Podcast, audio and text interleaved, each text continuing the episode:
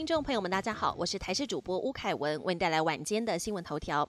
桃园机场捷运又接到爆裂物电子邮件恐吓，总统府民意信箱今天上午七点半收到了一封电子邮件，寄件人扬言要在机场捷运台北车站周边放置五个爆裂物，还说要在十一点半开直播引爆。警方获报出动人员巡检，没有发现任何异常。调阅邮件 IP 位置后，不排除又是先前多次恐吓北捷的境外陆生。清明廉价疏运全面启动，廉价第一天，不少路段都出现严重塞车。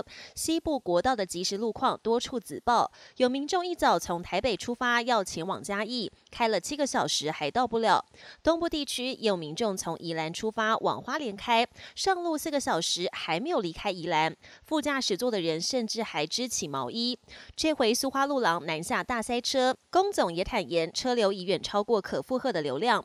另外，今天早上搭高铁的民众。也有不少人很惊慌，因为搭车的人潮太多，眼看车就要开了，还挤不上去。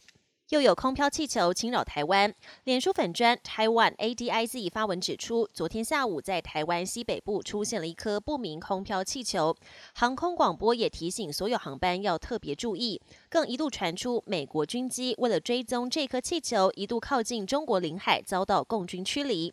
对此，国防部回应，对台海周边情况都有掌握，其余消息军方不予评论。国际焦点：继美国及荷兰之后，日本也宣布将针对二十三类高阶半导体设备实施出口管制。未来厂商出口时，必须先获得日本政府许可。虽然没有直接点名中国，但台湾及新加坡等其他国家不在此限。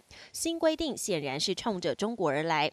对此，中国外交部表示，透过政治力破坏全球供应链稳定，只会损人害己。人工智慧聊天程式 Chat GPT 刮起 AI 旋风，但意大利开响西方国家第一枪，以侵犯隐私为由宣布暂时禁止使用。意大利当局还要求 Chat GPT 开发商 OpenAI 在二十天内提出应应作为，否则将面临最多台币约六点七亿的罚款。南非刀锋跑者皮斯托瑞斯九年前枪杀女友，判处十三年徒刑。